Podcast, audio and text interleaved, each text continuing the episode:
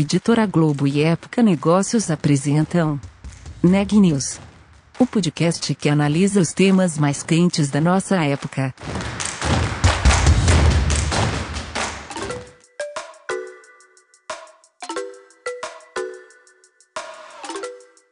Olá, eu sou Elisa Campos, da Época Negócios, e eu estou hoje aqui acompanhada do editor executivo Marcos Coronato.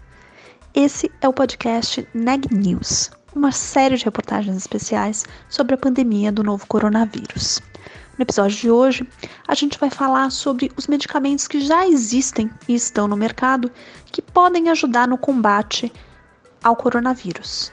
Marcos, é, conta pra gente um pouquinho do que, que tem de novidade aqui no Brasil sendo feito nesse sentido. Oi, Elisa. Eu entrevistei o físico José Roque da Silva, diretor-geral do CNPEM, que é o Centro Nacional de Pesquisa em Energia e Materiais, em Campinas, no estado de São Paulo. O CNPEM é um complexo de quatro laboratórios. Ele inclui o Sirius, que é um equipamento científico, um projeto tecnologicamente é, super ambicioso, o equipamento mais caro já construído no Brasil, e o LN Bio, que é o Laboratório Nacional de Biociências. Eles fizeram agora, no início do ano, uma pesquisa muito promissora, muito interessante no combate ao coronavírus. Vamos conferir o que, que o José Roque compartilhou com a gente. José Roque, eu gostaria de saber primeiro como está o esquema de trabalho aí de vocês no CNPEM. Quantos pesquisadores são, quantos funcionários no total, quantos estão em home office? Bom, o CNPEM, né, que é o Centro Nacional de Pesquisa em Energia e Materiais, ele tem quatro laboratórios nacionais, né, um de biociências, de nanotecnologia, o de Synchrotron, que constrói, está construindo cílios, né, e vai ser responsável pela operação de cílios, e o Laboratório Nacional de Biorenováveis. Nós temos um quadro de CLTs, né, nós somos uma organização social, então é um ente privado sem fins lucrativos, supervisionado pelo MCTIC, que é o Ministério de Ciência, Tecnologia, Inovações e Comunicações. Então, nós somos privados e, portanto, as nossas contratações são CLT. Nós temos em torno de 660 CLTs hoje, e desses, mais ou menos 100 pessoas são pesquisadores e o restante são técnicos, engenheiros, auxiliares de laboratório também, ou de outros, outras perfis de pesquisa, como físicos, químicos, biólogos e pessoal administrativo. Então, nós fizemos uma decisão de manter hoje no CNPEM somente o que é estritamente necessário para garantir vamos dizer assim, o bom funcionamento dos equipamentos quando tivemos que retomar, né, para você preservação do campus, da segurança do campus e da segurança de todos os equipamentos, garantindo que quando precisarmos retomar atividades normais, esteja tudo ok funcionando. Além disso, nós estamos definindo certas linhas de ação no que a gente tem chamado de combate ao coronavírus. Então, a primeira linha de ação é na busca de fármacos, uma busca de remédios, né, de uma maneira sistemática. Mas não será a única linha de ação que o CNPq eventualmente poderá participar, mas é aqui no momento, vamos dizer assim, está mais avançada e está ocorrendo em maior, com a maior dinâmica, envolvendo hoje em torno de tá, quase 30 pessoas ligadas a essa iniciativa. Essas, o restante. Desculpa, José Roque, essas 30 pessoas são de quais desses laboratórios? Você falou, tem laboratórios. São do laboratório. São 30 pessoas do Laboratório Nacional de Biociências, que é o LNBio. Então, essas é, tem uma, vamos dizer assim, estão trabalhando de forma presencial, o que tem que fazer uma preparação de uma série de insumos e passos dos experimentos, né? inclusive preparando futuros experimentos. Então, é esse, esse pessoal do LNBio e basicamente o restante que não precisa ter essas atividades que eu descrevi, elas estão em home office. Eu gostaria que você detalhasse um pouco o que foi esse trabalho concentrado agora no início do ano na equipe no CNPEM se dedicou a avaliar 2 mil fármacos já comercializados. É isso para descobrir se eles têm algum potencial no combate ao, ao, novo coronavírus, é isso? Isso, exatamente. Quer dizer, na verdade, nós é, temos um, o, no Laboratório Nacional de Biociências, nós temos um conjunto de competências e plataformas, com uma grande competência em biologia molecular estrutural, né, que seria a parte de estrutura de uma série de moléculas biológicas importantes, e plataformas na área de busca sistemática de fármacos. Tá? E, em particular, nós temos atividades importantes é, na busca de fármacos ligados à biodiversidade brasileira, porque entendemos que é uma área estratégica para o país, e de produção de anticorpos monoclonais. Então, esse é o dia a dia. Né? Isso permite que você tenha, é importante salientar que o fato de você ter essas equipes estruturadas te permitem, como num caso agora do coronavírus, que você redirecione esses esforços para agora um problema específico, que é esse é, de busca de potenciais fármacos para o vírus. Então, qual foi a estratégia? Número um, você quer poder ter um fármaco que já foi testado em seres humanos. Por quê? Porque se você for encontrar uma molécula nova, isso teria que passar por um longo processo de validação para poder ser utilizada, anos em geral, para você poder ter autorização para usar um fármaco como esse. Então a gente queria ter algo que já existe na prateleira. Esse é o, é o papel número um. Número dois, nós precisamos identificar um alvo que a gente chama. Então o coronavírus tem um material genético que expressa em torno de 16 proteínas, certo? E uma dessas proteínas, que é uma protease, que é importante no metabolismo do vírus, a gente escolheu como alvo porque já era conhecida a estrutura tridimensional dessa, dessa molécula. Então, nós escolhemos esse alvo, e aí o objetivo é: nós temos um grupo computacional que tem experiência em fazer análise de como que pequenas moléculas interagem e se encaixam com moléculas biológicas, no caso, proteínas e, no caso específico, então, iria ser essa protease. E aí nós varremos um banco de dados em torno de duas mil moléculas, né, que seriam esses remédios já existentes em prateleira, e vimos qual desses tinha uma boa afinidade com essa protease do coronavírus. Então, como se fosse uma fechadura, que a gente conhecia o detalhe da fechadura, e a gente estava buscando uma chave que iria encaixar nessa fechadura, e a gente, então, estava fazendo uma busca inteligente e sistemática dessa chave, ao invés de ser simplesmente uma coisa por tentativa e erro. Então, ao varrer essas duas mil moléculas, nós chegamos em torno de umas 15 que poderiam ser é, bons, boas chaves, né? que encaixavam se acoplavam bem é, nessa protease do coronavírus. Desse mais ou menos conjunto de 15 fármacos, 10 deles têm patentes e têm um preço mais alto, teria, poderiam ter eventuais é, maiores dificuldades de comercialização ou utilização para um uso que não era aquele já desenhado. Então, nós escolhemos cinco né, desses 15 que já não têm, as patentes são quebradas e já podem ser utilizados como genéricos, então, eventualmente, isso facilitaria o passo seguinte, né, ou, ou, vamos dizer assim, caso a gente tivesse sucesso né, nos passos seguintes, quando tivesse que ser isso utilizado pela população, isso teria já também uma facilidade de produção. Então, é, foi assim que a gente investigou esses dois mil alvos e chegamos finalmente nesses cinco. E agora, qual é a próxima fase? O que, que se faz com essas cinco moléculas promissoras? Então, uma vez que você tem os cinco, aí você passaria, que foi tudo, então, até agora, estudos, vamos dizer assim, computacionais. A próxima fase é fazer os testes agora em células. Então, você quer poder testar, de fato, na bancada, né, no laboratório, se essas moléculas, de fato, se esses fármacos conseguem matar o vírus. Então, para isso, a gente precisou conseguir é, uma amostra do vírus, então a gente conseguiu é, uma amostra do vírus daquele primeiro brasileiro que foi infectado em São Paulo. Aí a gente, esse é um que a gente chama de vírus selvagem, né? O vírus que está atacando a população aí no, assim, na vida real.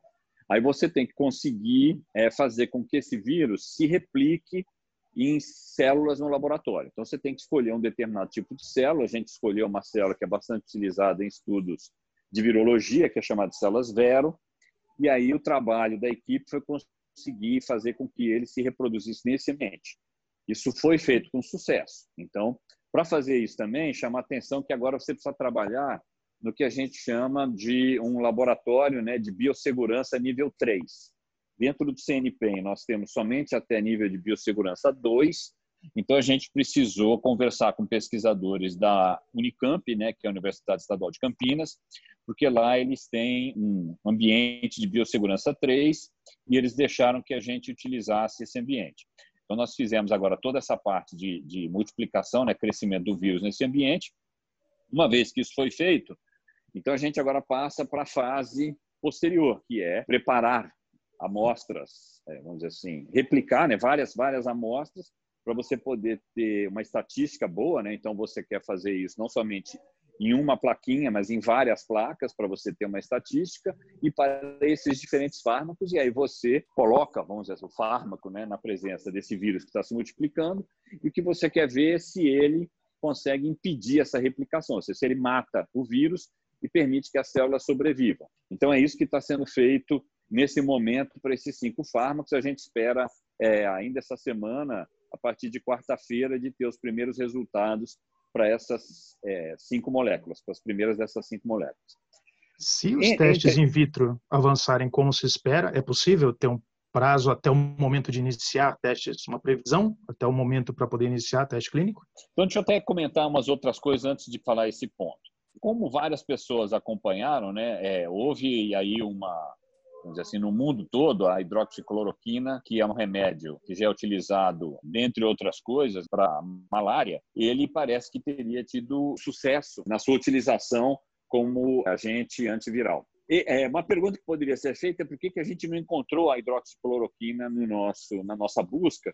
É porque, na verdade, o mecanismo de ação da hidroxicloroquina não é a ação atacando essa protease que a gente estava, vamos dizer assim, buscando. Então, por isso que ela não apareceria, porque ela não é uma chave para essa protease. Na verdade, ninguém entende direito hoje qual é o mecanismo de ação da hidroxicloroquina.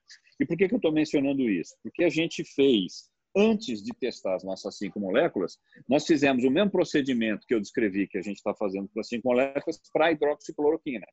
Por quê? Porque a gente queria ter uma, vamos dizer assim, uma base de referência, já que era uma molécula que tinha sido demonstrada a sua capacidade de matar o vírus, a gente queria ter isso como uma referência para comparação com as nossas outras cinco moléculas. Então, nós já fizemos isso na semana passada e, de fato, confirmamos que a hidroxicloroquina consegue matar o vírus, certo? E isso virou o nosso padrão de referência. Muito bem. Então, aí é que a gente agora começou a fazer o teste nas, nessas outras moléculas, e aí alguns caminhos têm que ser seguidos. Número um, assim que a gente obtiver é, resultados que a gente espera que eles sejam positivos, né, a gente está em contato também com uma equipe do Rio de Janeiro, da Federal do Rio de Janeiro, certo? A coordenadora é a Patrícia Rocco, e ela faz parte de uma rede que o MCT criou, que chama Rede Vírus, né, que tem vários personagens dessa rede, mas nessa busca por fármacos, né, temos nós que estamos procurando uh, potenciais fármacos e esse pessoal do Rio que vai fazer a próxima etapa, que é chamada de testes clínicos, que é começar a levar, a levar esses remédios para doentes, agora sim levar para seres humanos. Né? Então, é, assim que a gente tiver resultados positivos com essas cinco moléculas, nós vamos ver qual é aquela que, em princípio, parece ter a maior efetividade e vamos passar essa molécula em particular para os primeiros testes clínicos. A gente realmente espera que isso possa ser desenhado aí nas próximas semanas. Eu vou ser bem honesto, eu não tenho certeza aí exatamente como que o desenho do teste clínico é, vai ser feito, quantas centenas de pessoas é, vão ser escolhidas, qual a distribuição. Isso a gente vai passar para o pessoal é, que está no Rio de Janeiro coordenando isso, numa iniciativa que envolve tanto o Ministério da Saúde quanto o MCT. Então, nesse momento, o nosso papel vai ser identificar dessas cinco moléculas aquela que eventualmente vai ter a maior efetividade e passar isso depois para o pessoal do Rio. Isso não quer dizer que a gente também não vai é, continuar alguns estudos, porque é importante que você também é, varie é, a concentração desse remédio, porque você, uma coisa é entender não somente que o remédio pode ser ativo, atuar, né? mas qual eventualmente a dose que você vai ter que utilizar esse remédio. Então, a gente quer entender também melhor essas variações de concentração. Então, são atividades que vão acontecer em paralelo enquanto esse pessoal leva isso aí para testes clínicos. Além disso, quer dizer, nós aí temos outras ações que estão sendo já disparadas. Então, como eu falei, nós somos um laboratório que tem uma grande especialidade em biologia molecular estrutural. Significa o quê? Que a gente sabe também identificar, resolver o que seria essa estrutura tridimensional dessas proteínas do vírus. Né? É como se a gente fosse agora buscar outras fechaduras. A gente tinha uma fechadura, estávamos buscando a chave e a gente também consegue agora identificar outras. Então, para fazer isso, a gente faz o quê? Começa a expressar essas proteínas. Então, você, entendendo como que é o material genético que produz do vírus, produz essas outras proteínas do vírus, né, que não é só essa protease, você faz é, processos biológicos né, em bancada para expressar essas outras proteínas em número, é, em quantidade é, suficiente para você começar a fazer o que a gente chama de fazer, cristalizar, construir cristais dessas proteínas. E uma vez que a gente tem esses cristais, essas proteínas, Aí a ideia é você depois passar para poder eventualmente resolver, né, fazer técnicas para poder resolver essas estruturas. Nesse momento, aí a escala temporal para isso daí acontecer em torno de provavelmente dois meses a partir de agora. Aí tem uma outra, é um outro equipe dentro do CNPEM aí ligada agora ao síncrotron, que está trabalhando né, para conseguir pelo menos colocar a linha de luz, né, a estação experimental dos Sirius, conectada essa parte de proteínas para ver se a gente daqui a dois meses conseguiria fazer esses experimentos. Então, essa é uma outra ação que envolve um conjunto de competências do CNPEM. Além disso, mais uma outra ação que está em curso é uma para produzir o que a gente chama de é, partículas parecidas, é, vamos dizer assim, parecidas com vírus, virus-like particles, que a gente chama, VLPs. Isso é o quê? Isso é uma partícula que tem exatamente a estrutura externa do vírus, mas sem o material genético do vírus dentro dele. Portanto, é uma partícula é, com, a, com, toda a, a, cara do vírus, né, igualzinha, mas sem o potencial do vírus. Ele não consegue causar nenhum dano. E com essa partícula, você pode usar um outro conjunto de equipamentos que o CN tem agora no laboratório de nanotecnologia, que é chamado de criomicroscopia. É uma microscopia eletrônica a temperaturas baixíssimas, certo? E que você congela então essas partículas e consegue também tentar resolver a que seria a estrutura desse, dessa, vamos dizer assim, dessa bolinha de futebol que é o vírus. Assim. E aí isso também deve estar acontecendo nos próximos meses. Então, esse é um conjunto de ações que um local como o CNPEM, né, porque, é, como eu falo, né, o investimento em ciência ele está lá para você ir descobrindo de forma regular uma série de coisas ao longo do tempo. Você precisa garantir esse investimento em ciência na formação de pessoas e de equipamentos. Só que quando surgem emergências como essa, você daí consegue direcionar toda essa competência né, de equipamentos e de pessoas para resolver problemas que o país é e o mundo, né, nesse caso, como é o coronavírus, eles precisam de respostas. Se a gente não tivesse essas pessoas, esses equipamentos, a gente não poderia estar fazendo nada. Então, hoje a gente só consegue dar essas respostas, todo o sistema científico do Brasil está né, tá conseguindo dar essas respostas, porque você construiu e manteve esse sistema ao longo de anos, né, de décadas. Então, essa é a importância, inclusive, para a sociedade entender da quão fundamental é um, um, país ter um sistema forte de ciência e tecnologia e locais como o CNPEM, que tem todo esse conjunto de competências, plataformas, equipamentos e pessoas. José Roque, qual é o orçamento atual do CNPEM? Sem os Sírios, tá? Vou te dar o, o orçamento sem é, os Sírios, porque o Sírios é uma coisa à parte, ele ainda não está em operação. Nós estamos falando de um orçamento que está na lei orçamentária, tá? Que, então é a lei orçamentária, em torno de 75 milhões de reais por ano. Tá? Isso inclui todo o RH. Como nós somos uma empresa privada e todo mundo é CLT, esse é um orçamento que não é só o, adicional de pesquisa no sentido de equipamentos. Isso aí inclui, que é maior gasto, todas as pessoas que são pagas. Então, nós estamos falando de é, menos de 20 milhões de dólares. É, se eu for te dar um paralelo, é, um local semelhante ao CNPEM nos Estados Unidos, que seriam os laboratórios nacionais deles, com milhares de pessoas, grandes equipamentos e tal, tem um orçamento que muitas vezes chega próximo de um bilhão de dólares. Então, assim, essa é a diferença do que você tem de um laboratório nacional nos Estados Unidos e um laboratório nacional no Brasil, certo? Mas nós temos uma série de equipamentos e competências que são competitivos mesmo em relação ao que você tem lá nos Estados Unidos. Obrigada, Marcos. De fato, conseguir um medicamento que seja eficaz para o novo coronavírus seria o melhor dos mundos, porque as vacinas só estão previstas mesmo para o ano que vem. Notícias do dia. E o dólar continua nas alturas. A moeda americana bateu um novo recorde e terminou o dia cotada a R$ 5,26, o que representa uma alta de 1,28%. Também hoje, quarta-feira, 1 de abril, o ministro da Economia Paulo Guedes anunciou que o governo vai encaminhar uma série de MPs com medidas econômicas para aliviar a crise causada pela pandemia do novo coronavírus para o Congresso até amanhã. Guedes estima que as MPs terão um custo para o governo de 200 bilhões de reais. O último boletim do Ministério da Saúde aponta que temos hoje no Brasil 6.836 casos confirmados do novo coronavírus e 241 óbitos. Com isso, a taxa de letalidade do Brasil está em 3,5%. Por hoje é só, pessoal. Até amanhã.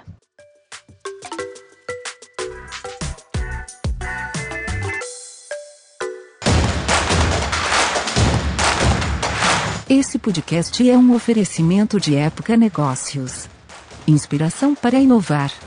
Não deixe de conferir nossos outros podcasts. Presidente Entrevista Presidente. The Office. E os negócios da nossa época. Ouça, acompanhe, compartilhe. Vamos fazer deste podcast o nosso ponto de encontro.